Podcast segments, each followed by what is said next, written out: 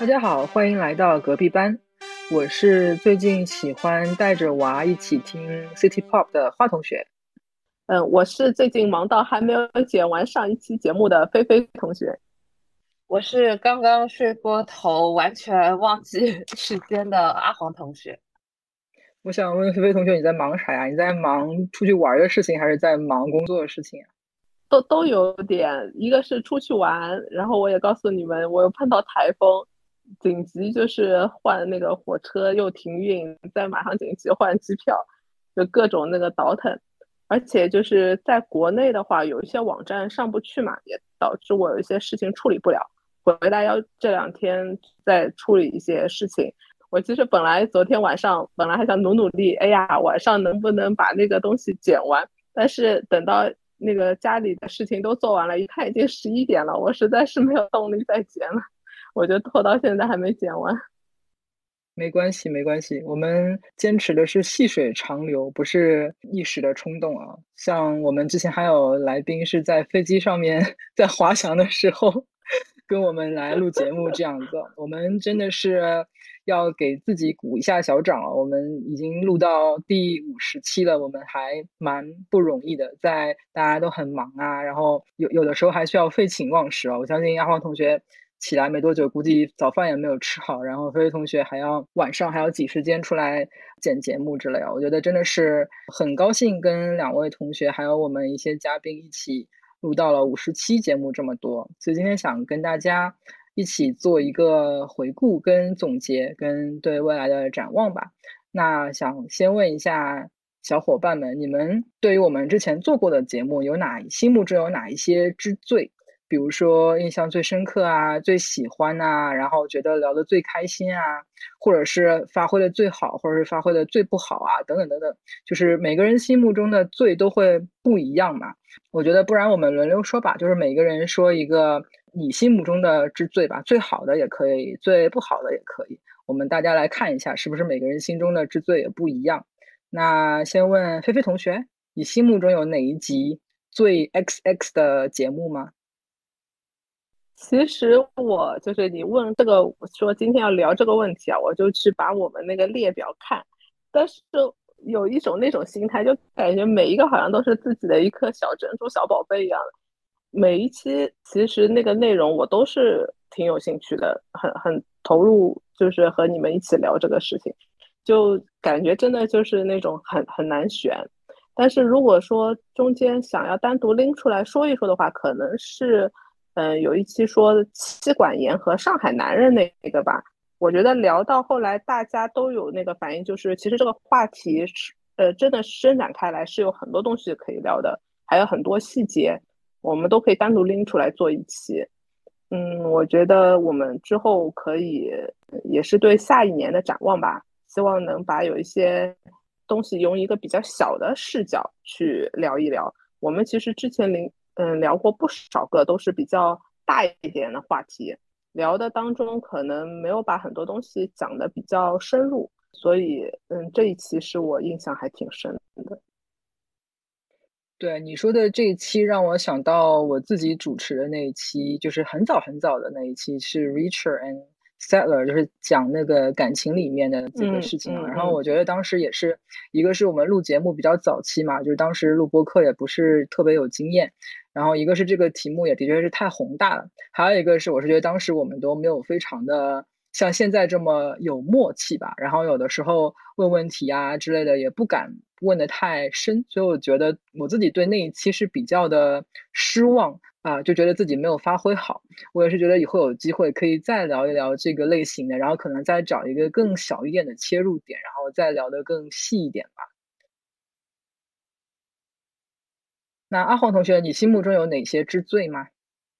呃，我印象当中，呃，有一期就是吐槽人夫，就是吐槽丈夫的那期节目。因为那期节目其实是我准备的最充分，也是前期的前期准备时间最长的一期节目。因为当时找了很多周围的那些朋友啊，或者是同学啊，让他们。每个人都交一个小作文，交一个作业，就是把自己生活当中遇到的一些情况告诉我，然后我再做一个这样一个总结的一个工作。然后其实通过那期节目，我就觉得其实很多东西，大家看别人的写的 report 啊，或者一些发现啊，或者哪怕一些娱乐节目，看似很轻松，其实也也并不是很容易，因为。你要考虑到的重要性，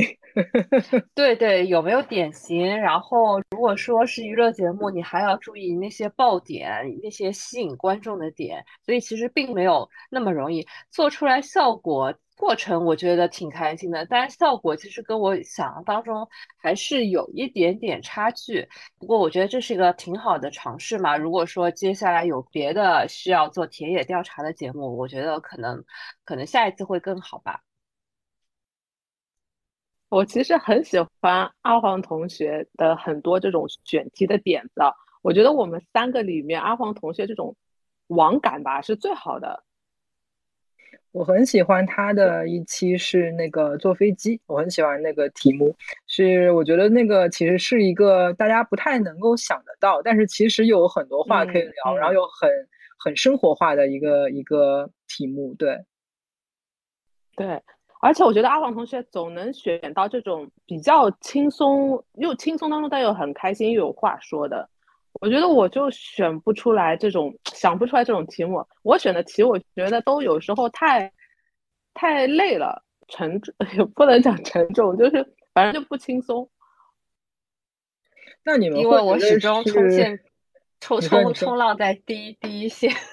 因为黄同学是一个比我们更。紧跟时代的人更多的人，没有比你们比较你们在带娃，我我在我在我在我在我觉得是他生活比较丰富，对，比较潮人。嗯，而而且真的，我觉得他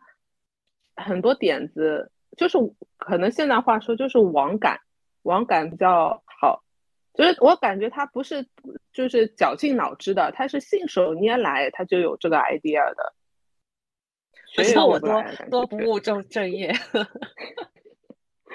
但凡花一点心思在工作上，没有没有没有，开玩笑啦。这个所以我觉得说不定适合做网红呢。你，哎，我也觉得很会选题。对，网网黄，姓黄就网 黄。没有没有，我是觉得，就我的点在于，就大家看上去那些很很妙手偶得或者很轻松的话题，其实也都是不容易的，也背后有很多结构。就有些时候，就你可能你精心设计的各种点做出来效果未必跟你想象中一样。但有一期节目，我记得也没有怎么就是设计好，但是反而是聊的会比较轻松。先是聊好像是张同学来的那一期节目，就他后来聊的比较放开了。但我觉得那个效果就会比较出乎意料，就这种反而是那个，特别是我们每次录完音之后的那个没有再录音的那些 没有录进去阶段，就 这才是 这才是真正的哦。那期节目是你，你是否你怎么认识朋友？就是那个呃，那个花同学主持的那个，对对对。我本来是觉得这期节目有这个挺挺 ordinary、挺普通的话题，没想到就是说反而是能激发起嘉宾，激发起他的分享欲吧。我觉得这个是挺重要的，就是说，对于我，好像很多主持节主持人的任务也也是要挖掘出嘉宾内心的那些真实的想法，去符合他的一个作文命题。我觉得这个简直是太难了，对吧？嗯，我觉得你这个总结很好。就是有的时候我自己当主持的时候，我有的时候过于关注我自己关心的点在哪里，我自己想要表达的点在哪里，但是我没有很好的去启发别人。他想要表达，他想要那个关注的点，我觉得这个，嗯，我觉得是以后努力的方向。但我觉得我我们的难度是我们不是就是坐在一起的嘛，只是凭声音讲话的内容，其实比较获取到的对方的信息比较有限，就会隔着一层，对吧？嗯嗯。哎，那你们现在我和那个对。就是坐飞机的那一期是合体的，坐飞 机那期，对。嗯，你们你们现在录节目一般会做多久的准备啊？我的话没有很久吧，因为啊，但是我觉得有时候这个准备很难讲。我想聊的很多话题，很多都是我自己本身一直在想想想的话题，所以我等于把准备提纲啊什么的时候，我只是把我平时一直在想的，就是可以就是快快总结一下写下来这样子。差不多也是的，就别人的话题可能会多花一些时间，然后自己的话题其实大部分都胸有成竹了，就比较了解，除非是需要做额外的准备的那些，大部分我感觉我都是在我都是在那个碎片时间的，就比如说今天上班不是很忙，那我 那我摸一会儿鱼，我上网查查资料，然后想想列个提纲什么的。对，我觉得这种其实它有一点点类似于那种艺术创作的东西啊，它就是很讲灵感，然后很讲，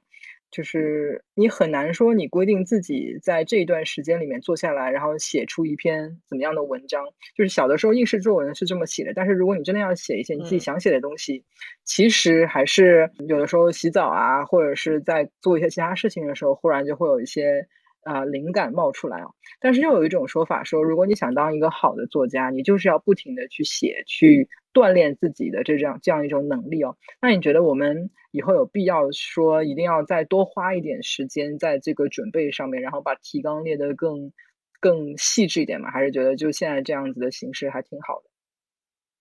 我是觉得我们现在的这样子的程度，就是准备的紧度。是符合我们的感觉的吧？虽然我就是可能我们提前准备，甚至啊，我知道有一些播客，他们是几乎把内容都已经讲好了，等于有点是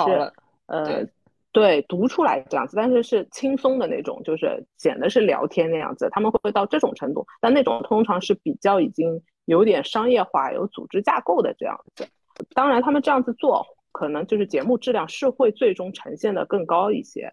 嗯，吸引到的听众的数量可能也是会更呃就是多，但是我觉得可能和我们的目标不完全一致吧。我我现在是觉得这样子的节奏啊方式是舒服的，你们呢？你们觉得怎么样？我觉得这个取决于话题吧，就比如说，如果是一些比较个人经验的、经历的或话题，其实这个倒是可以准备的不是太充分，我觉得也可以，就是大家聊。但如果是有一些，就明显是围绕某。的话题的，我觉得这个还是要做一些功课，不然言之无物就挺挺那个的，就没什么太多的意思。就是呃，我倒不觉得提纲要多细致，但是你事先的就有有有有几期我们不是说把那个直接要讲的点给列出来嘛？我觉得如果是遇到一些比较稍微比较复杂一线的那些比较专比较专门性的，比如说聊比对吧，或者聊一个电影《奥本海默》对吧？什么？你怎么看待物理课，对吧？物理是什么？这种东西啊，就当然不是说要聊这个，就是说这个还是最好是大家观点再提炼一些，再准备的多一些。那么也也也不要这个两个人讲同样的事情，就视角多一点。我觉得这样效果会更加好一点嘛，不然也不要浪费大家时间嘛。你说是吧？我就想到之前有一期是菲菲同学的聊控制欲的那一期嘛。然后那一期其实我做了很多的准备，但是后来的整个节目的走向是离我的预期大概也就十万八千里吧。就是我觉得，嗯，对，就是一个是我作为一个业余的人，对这种。就是话题的掌控度啊，什么都没有经验嘛。还有一个是我真的会觉得，就是大家的想法都是非常不一样的嘛。就是我自己想的跟别人的思维根本就就是差的很多。然后后来就是聊着，就跟我的设想的方向是完全完全不同。但是我觉得也也挺有意思的，也挺好玩，而且也挺有收获。那你本来想聊什么？其实我本来想更聊一些。我想问一下他，就是自己小时候的一些成长经历啊什么的。但是我觉得他，一个是他对自己的认知，我觉得他是觉得自己很到位的；另外一个是，我觉得他也其实也不想要讲更多的很 personal、比较隐私的事情嘛，所以我后来就没有问。你现在有想问吗？机会，我们或者我们下一次可以把这个话题再拎出来聊聊。我觉得这种就是对关于就是自己的对自己的认知啊、成长啊，我觉得这个是本身就是我们聊的话题里面的一大块。对，好的。我觉得其实还有蛮多期都是跟我预想的完全不一样。比如说，其实做试管婴儿那期，我也是就是做了一些准备嘛，然后等着你们来问我，结果你们的问题、你们的反应也都跟我想的完全不同。就是作为一个当事人，跟作为一个没有经历的人、经历过的人，就是你们想的东西会跟我是完全不一样的嘛。所以这个这个对我来说讲，就是一种新的新的认知嘛，就是我就拓宽了我的认知，说哦，所以大家想的就跟根本是跟我不一样的这样。哎，我说到那期，我觉得那期的社会效果是最好的，因为好像也是点评最高，然后收到很多人的评论或者是求助什么的问题。我觉得其实这种东西就类似于经验分享或者小科普类似的这种话题啊，其实也是可以多聊聊，或者可以以自己的经验去帮助到需要的人，或者是吸引一些粉丝的数数量，对吧？其实是的，呃，类似的还有一期很有意义的是，其实类似的还有一期是那个疫情，我们聊疫情的那一期啊，那个对那一期是其实嗯，来听的人非常的少。我觉得可能因为在那段时间大家都在经历这个事情，所以就是可能很多人都在聊这个事情，可能大家都会有一点疲惫感。然后等过了这个事情之后，大家也不想要再重温。这个这个事情，对，所以就没有人看到这个东西有兴趣想点进去啊。但是我自己录那集的时候，其实我还蛮受震动的。就是当时聊到疫情的时候，我记得就聊到上海那一段时间的时候，我是记得张同学跟黄同学两个人都有。蛮长一段时间的沉默，然后我就觉得那个沉默是振聋发聩的。我觉得那个是比更多的语言其实表达了更多的情绪跟情感。对，就可惜那一期的 对听众，就是大家可能因为都有这种感觉，所以得不需要 再听我们赘述了。然后大家都希望 朝前看，然后听一些更加开心的东西。但你那期片头做的很好哎。很有这种就是专业的这种纪录片的片头的这种东西，哎，对对对，谁谁谁说一段曾经什么过往的历史将由什么什么揭开，然后当事人开始发言，我就是觉得这样不对的嘛。谁说的？一派胡说八道，就这种很有 很有故事感，就很就片头，我觉得剪剪的好，也是一个很大的加分嘛，对吧？就你吸引人家听下去，那一期剪的有点专业水准了，可能真的是打动你了吧，对吧？我我是而且那一期我觉得情绪波动最大，就是调动的情绪是最多的。对对对，我也是觉得那期就是真的是超乎我的。预期的那个，对，是的，是的。但是就是还很多话，你会有种如鲠在喉，无法真的都说出来的感觉。我们有时候讲，我们就是挂了，就是录制的之后，我们再聊，有时候会聊得更畅快，是因为每次就是不在那个录音的时候，我就会觉得比较轻松，整个人状态。真的坦白讲，因为我觉得我比较能畅所欲言。那你下次就不给你 假装你没在录音，你们会不会？反正我我我感觉那肯定是的，那肯定对啊，对。那你们会觉得是那种比较生活化的话题比较好聊、好掌握，还是说那种比如说女性主义啊，比如说比较严肃的那些话题比较好聊呢？你容易程度肯定是生活化的更加容易嘛，但是，呃，但是那那些比较宏大的，就稍微大一点抽象的话题，也是，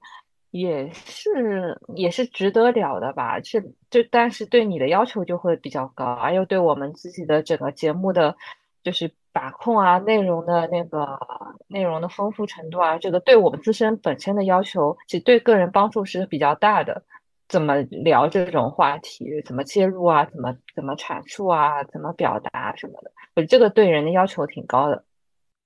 我反而觉得那种生活化的更难聊哎，因为我觉得那个就？每个人就比如说坐飞机，每个人都坐嘛。我觉得反而是要就是讲出一些比较新奇的点，真的是要就是搜肠刮肚的在那边要想一些。就爆点出来，我觉得，因为讲那些比较理论性的东西，你总是会有各种各样的理论可以去论述，但是生活化的东西就 只能就是要从在平平无奇当中发现一些闪光。我觉得，我我自己会觉得生活化的东西，我我聊的时候会觉得更难呢。嗯，就讲到那个闪光啊，你知道吧？有一有一个事情，我到现在还会不断的回味的，因为我觉得真的很有趣，就是就是那个那个花同学那个脚步，然后看了演唱会，想要去追那个飞机啊什么赶那个那个，真的我一直会回味，我就是被他讲了之后，我就会出现那个画面。然后时不时我就会 真的想到那个画面，还觉得好好笑。可惜可惜那一期是上海话的，所以我们的受众会有点限制。嗯嗯，讲到之前那个讲阿黄同学的网感好嘛，我顺顺便这里我就想讲，哎，花同学给我印象就是最多的是，我觉得哎呀，花同学嗯真的很有很多丰富的经历啊，很多有趣丰富的经历。就觉得，哎呀，通过这个节目让我更多的了解了他，特别有趣。而且，而且他有点冷面笑匠的意思，就是他一本正经的在说什么东西，但旁旁人觉得会觉得很有意思，很逗很好笑。就你自己没有觉得，就别人觉得很好笑，你知道吗？你是说我在飞机上面做高数题，试图吸引男生注意的事情吗？啊，就是反正挺多的，就你可以就是语气平淡的这样讲述。讲述一个应用文一样，但是对我们来说是一个抒情文，就特别好笑，你知道吗？但是你我就是个很平缓的，就是你一本正经的在胡说八道，就 这个样子。原来我还有这种天赋，绝对可以。说回到就刚才那个问题啊，我是觉得。嗯，我自己感觉是生活化的东西，聊起来轻松，是因为我们很多事情就只就只要是想到什么事情去描述那个事情就好了。有时候我觉得描述一个事情会觉得比阐述一个观点会更容相对容易一点，但是呢，有时候我就会觉得我们的节目，我自己也是，我我因为我的选题就容易所谓比较宏大一点。但是我会一直就是质问自己的是，我会不会太多的观点输出了？其实我有时候我觉得，我们输出太多观点，对我来说有时候觉得不是件好事，因为我觉得不这就就变得太说教了，或者说是有点硬要把自己的东西等于塞别人手里的那种感觉。每个人的风格还是不一样的。就我觉得还是扬长避短比较好，就是说你不要，嗯嗯，假装自己不是这样子的人，或者是怎么样的。其实，呃，你可以，你可以在你的赛道把你的风格发挥好，就是说这个也是一种方法。就是说你你强迫自己改的不要，但是你就是很爱输出啊，对吧？哦，不是不是贬义啊，这个是就是每个人的表达方式、表达欲跟他的那个达到。达到这个表达的那个目的的一个路径是不一样的。其实你可以想想想怎么怎么去优化、改善，变成你自己的东西，倒不是说是一定要迎合大家。大家好像都比较怎么说呢？不是用这种比较强势输出的方式去去来说的。那那我觉得没什么意思，大家都一样了，这还还有啥劲？我听到这个话的那个呃第一反应跟理解又跟。又跟他本人不一样 就我以为，就我以为你说的观点输出要改变这个事情，我以为你的意思是说，观点输出本身就是一种，因为就是一种立场嘛。我本来以为你的意思是你少少说观点输出的意思，就是你可能有的时候不明确的表达自己的立场，而是从不同的立场去考虑同一件事情。我以为你是这个意思。嗯 嗯嗯，阅读理解一百分，就是我就是觉得有时候所谓可能说的不好，就是爹位重的这种吧，就是，但是我我其实不是说一定要呃输出观点，我是觉得要把别人说服什么的。我有时候说观点是希望，哎，别人听到我，然后在这个方面去给我反馈，然后我就可以就是在别人的意见下继续去修正自己的想法。我其实是，嗯，想要听听别人是怎么看我的观点的，然后我就可以以别人的角度再去修正它。但是可能有时候表达或什么，就会有人觉得是可能是在硬输出一些自己的，因为有时候自己也会觉得嘛，你听一些人不断的只是想要表明他的观点，你并不一定是觉得这个节目就是有意思，想要听。有时候其实我觉得听一些只是描述事情、描述我经历过什么什么什么的，好像比较容易听得下去。那我想问飞飞同学啊，你录了这些节目以来，你有没有改变过你的观点呢？在任何事情上面，在录节目的过程也好，在录完之后也好。有呀有呀，我其实一直现在还在想，你们那时候那天对我讲的是，哎，为什么你反复在讲，就是你不需要你 老公这件事情？我就一直在想，虽然我现在还没有得到那个答案。所以你只是在考虑，但是并没有改变你不需要你老公这个想法，是吧？对，啊，真是长期替你老公捏把汗。是啊，微啊。好，那你们还有哪一期是印象比较深刻想说的吗？或者你们有没有觉得这个我们的嘉宾同学哪些身上的点很有意思？那个，那个。因为那个不是那个 Fish 同学上次安利了那个加拿大的很多那个事情嘛，我真的跟他那个那期聊完之后，我就开始猛查加拿大，后来就是不断的现在就是打开某书就给我推加拿大移民项目，只有人从 那个国内移民过去，好少从新加坡移民过去。你是觉得太热了是吧？想想冷静一下。没，因为我觉得他们那边，我自己啦，我自己的想法可能就是比较左的一个人，嗯，然后这里其实不不是那么那么就是左，所以我就我就觉得，哎呀，嗯，那个挺有兴趣。我甚至在油管上也开始看，所以现在我完全掌握到油管上就是有一个介绍，就是加拿大比较有名的一个人，他会每一期都是去采访一个已经在那边有一段时间，哎，当然也有。相对比较新一点去啊，他们不同。我好像还在群里面给你们安利过，就是那个人，因为还有一个是真的很震惊的，是六十五岁的一个上海亚索，他怎么就是想要去看一看自由的地方，他就去，嗯，整个办下来的过程挺挺震撼的。我以前对加拿大也是很有好感啊，但是。我在豆瓣上 follow 一个豆瓣红人，凭他的一己之力，深深的那个打碎了我对加拿大的滤镜啊。那个人是，嗯，他本身是应该是一个学士会学的人，然后他是一个真的是就是骨子里面是流浪者的那种人吧。就他其实明明是一个高学历，然后有有很好的认知的一个人，但是他在加拿大是过着呃廉租房，然后甚至是住帐篷，然后整天跟那些。homeless 就是那种呃，嗯，就像乞丐、无家可归者那些人去 hang out，然后跟那些黑人啊，然后加拿大原住民啊，然后那种就是社会最底层的人去一起 hang out 的一个人啊，然后他经常会写他们之间的一些沟通交流之流，然后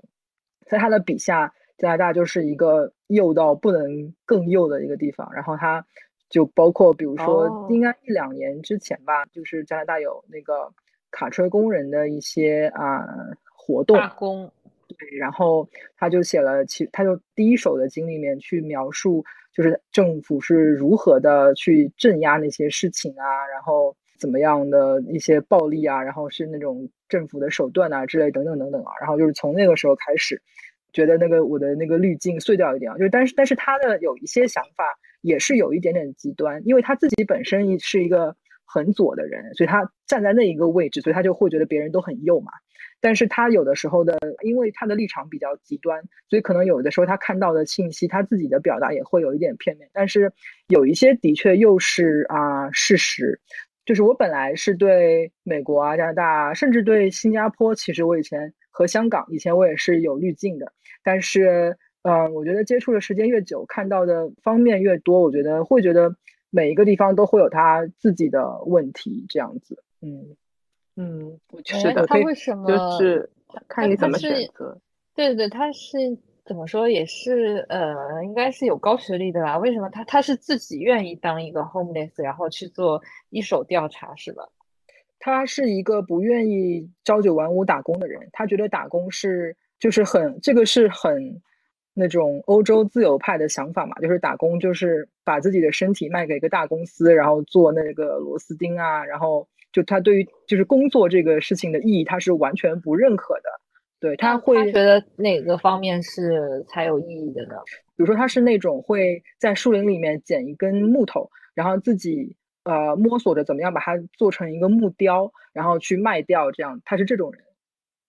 就还原始时候农业是是要自由，他要自由，就是自由原始。现在当下想做的事情。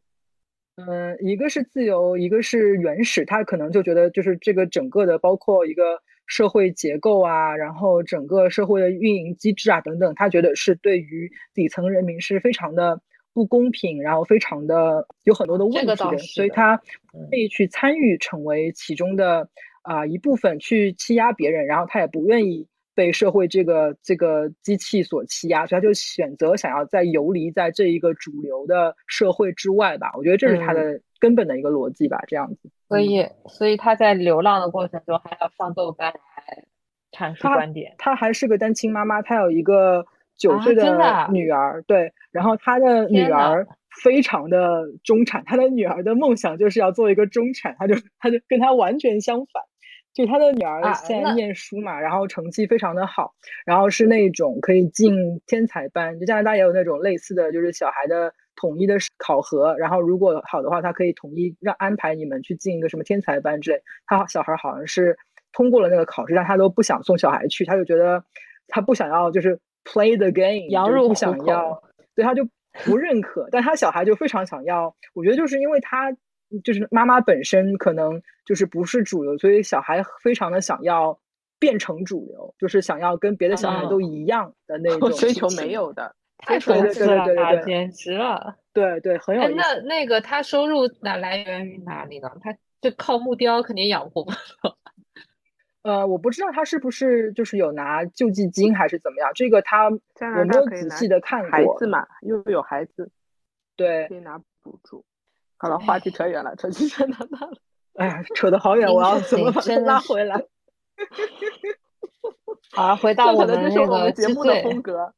对，就说到我们刚刚说要不要做更多准备啊？我就觉得上一次那一期张同学的一些话对我来讲也很有启发。他就说，因为我们做这个节目的目的，首先是为了取悦自己，是为了满足自己的一些表达欲啊、沟通欲啊之类等等的，所以这一个本身。就跟要吸引更多的流量也好，吸引更多的注意也好，本身就是一个不同的一个目的嘛。那如果是从 A 目的的出发，却想要达到 B 目的，这本身就不是一件应该的事情。对，所以我就觉得他的意思就是说，我们要么就更继续的 enjoy 我们这种方法，要么就是要彻底的改头换面，要用做一些讨好流量的事情这样子。那我觉得他这个话讲的还蛮对的，我就觉得，嗯，我还是继续 先。说我自己想说的话吧。嗯，那我就想要说说我就是这一年我自己做节目的一个收获，我就很很想讲这个。一个是我觉得通过做节目的这个也算一个创作吧，是吧？我们是在做一个内容的创作。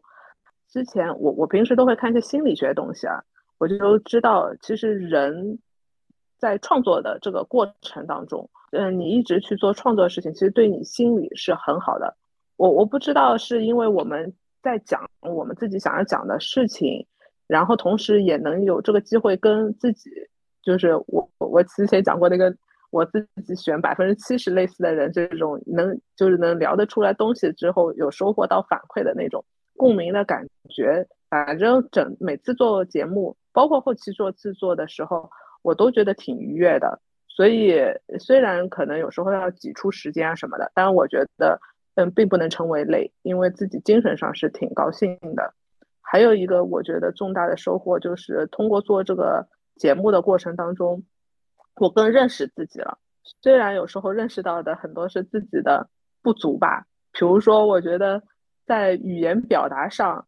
嗯，我自己通过录了节目，自己再回听才知道，原来讲话那么糟。嗯，很多这种嗯啊，然后不断的有那种口癖的那种字，再怎么想改，到今天五十期了还没有 改掉，还是很多这种字，而且常常也会后听了之后觉得有点没有完全表达出来自己想要表达的语言组织能力也不行，但是我觉得即使是了解到自己的不足，也是更多的认识自己了，其实挺好的。我是觉得，一方面我同意你的观点，就是是感觉自己的那个表达能力或者这个给自己一个思考的这样的一个锻炼得到了一个启动，或者是得到了一个练习的机会。然后另外一方面，其实也会啊，也会促使你更加关注一些身边的一些事物，包括社会上看到一些东西，你会多留心那个事物吧。就像我前天是去参加了一个，算是一个 KOL 吧。这个我蛮欣赏的一个撰稿人吧，但是他主要是珠宝跟时尚领域的一个，他在上海组织搞的一个活动，然后他在把我们集合在门口，然后讲介绍这个这个整个展的一个意图啊，还有他的创作者的背景的时候，我就会刻意去听他的那个表达的方式，跟他的那个所谓的段落怎么分布，就是说他是怎么讲的，第一段、第二段，然后。用的那些表达啊，或用的一些词语啊，我就会让你更加去留心身边的事物。比如说，我从这种 K K O L 他在现场那个那个开幕讲话的那些可以借鉴的借鉴的经验嘛，就我觉得这个东西对自己帮助挺大的。啊，至少是给自己在业余生活中给有一个既享受能得到快乐，然后也能得到提高的一个一段经验吧。嗯，但是我还会觉得有个问题啊，就是说，我觉得有时候可能我们，因为毕竟我们三个人阅历啊，或者是这个层次也有限，可能聊到后面就有点瓶颈，就聊来聊去，好像聊的事情大家都。呃，就本来是这本来是可能聊其实不多，但是感觉大家我们对对另外两个人的那个过往的经历啊，其实都了解了挺多的。就有一些东西可能，嗯，觉得好像挖不出挖不出来了。这个东西有时候会比较困惑我，就感觉都挖的都差不多了，所以有时候我会想要邀请一些呃外面的人嘉宾过来，这样可能会更加激发起一个比较好的一个。表达或者是一个产品的产生吧，我不知道你们有没有这方面的困惑。你这个描述的不就是婚姻里面的七年之痒吗？我们一年就开始 痒，痒了，好痒啊，而且 是吧？那我请问一下，你们那个怎么克服这个七年之痒的？我我其实啊，就是在这方面我有一点不一样的想法。有时候我觉得，并不是说我们完全没有东西可挖了，只是我们不知道。在以什么一个角度去激发大家进一步的思考？嗯，有时候我因为我自己也我我很喜欢有事没事我就自己想东西的嘛，所以有时候我自己想，我是觉得我就想想想，我就觉得有时候容易局限了，反而是跟你们有机会讲的时候，虽然我觉得我们彼此了解，但是你看那个花同学会有诶不一样的角度去切入，有时候就会。成为一个可以敲进去的一个角度，其实有时候，因为我是一个很追求要自我不断深挖挖掘的，所以我觉得人其实一直有东西可以不断挖掘，只是你还没有找到那个可以撬开一个口的那个口。我们只是有时候觉得，哎呀，好像就是满墙壁的都是石头了，但是我们往下，嗯，哪里去凿开？我说，如果带嘉宾的话，我觉得这个是个比较短平快的方式。就是他的一些新鲜的经历啊，比如说聊到一些其他的国家，确实是很快就能好像带来了一些什么东西。但是我总觉得这些东西也是会随着时间很快。当然，可能我们用的方法就是找更多的嘉宾，但是和我前面讲的那种深挖，我觉得是两种路径，都是可以采取的。对啊，我想我想问你，是不是觉得你对我们两个人已经？了如指掌了，啊，真的吗？养了一年之痒，对啊。所以你现在觉得有一些东西，就原来如果是十分啊二十分的话，或者三十分的话，现在我觉得到五十分了吧？你是不能说完全了解？我觉得你你对对对，也不你你自己都未必了解你自己的整体嘛。但是我觉得已是已经是到达了一个就是相处。交往一年之后的，我觉得就是比较熟悉的情况。对，就是开采难度是在触及到我们开采完了，然后要再去进一步开采，就是开采难度中中层的，就是很累很辛苦，而且要摸索那个切入点。我我是觉得就跟那个一样嘛，就你你跟你结婚办相处了这么长时间，其实不是说越挖，当然一方面肯定越挖越深，我觉得，但是另外一方面更重要的是往前看吧，就是往上面，下面要长根，上面也要发芽，就你们有更多制制造更多共同的方向或者话题或者是事情一起去玩，这样子就。感觉能够合作的越来越默契。就比如说有以前有人建议嘛，就说找一个同样的一本书，或者是同同样的一个什么电影啊，或者是同样一件事情，大家同样去做，对吧？就都没经历过，然后再回过来谈一谈，你你是有什么发现，我是有什么发现，就是也往前看，这一个挺好的一个方法，这也是我们节目的一个，我觉得可以采取的一个方向。嗯。我们还是可以一起看什么电影、看书，然后一起录。但是我觉得书的品味好不一样，就像我跟我老公碰到问题一样的，我们的看电影的品味太不一样了，很很难看到两个人 都有兴趣的电影。啊，看看书跟人家不讲了，我老公不看书。我就想到菲菲同学说那个吗？那个那本书他看不下去，过不下去了。对，对。就是我本来还一直憋着说以后可以一起讨论这本书的大结局，因为我觉得那个结局就是它最妙的地方，它离结局还有很远的地方，它就已经，但是那个很远，但是那个结局的妙是一个很小的很小的点，所以就是也不值得你为了那一个点把那个书强行读完。我们在说的就是太白金星有点烦那本书了，就是我是觉得看书的确也是缘分嘛，就是如果你不喜欢一本书，没有必要抢着把它看看完，对，没有没有这个必要。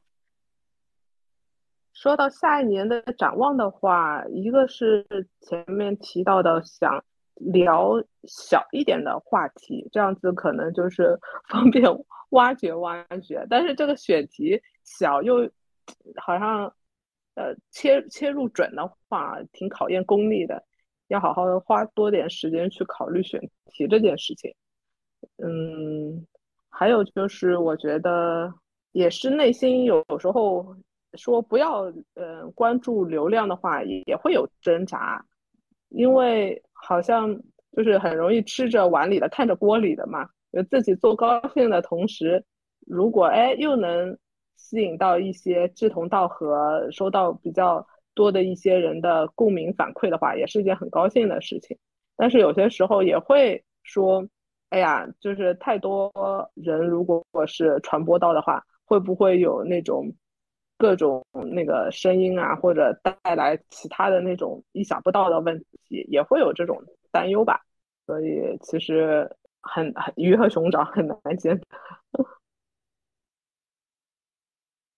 我是觉得，我希望首先是希望我们自己能提高节目的水平，因为我我们同时也是，比如说我们三个人会互相安利各种各种听到好的节目，因为我觉得是在小宇宙或者是别的平台听到很多优秀的 UP 主的节目，我觉得都是很多好多人啊，真的山外山外青山楼外楼啊，希望自己也能更更进一步吧，就提升自己的水平，然后另外一方面。我倒是觉得，嗯，紧扣话题跟表达自我之间没有什么矛盾和冲突的地方，就我也不用太多的包袱嘛，说我要不要为了什么流量去牺牲。但是我我觉得，如果当下有话题，的确是你想聊或者有表达欲的，那就是可以做啊。为什么要顾虑这么多？觉得是不是蹭热量或者什么？如果说当下那些热量啊，你可完全觉得不感兴趣，那也没有必要去硬蹭嘛，就。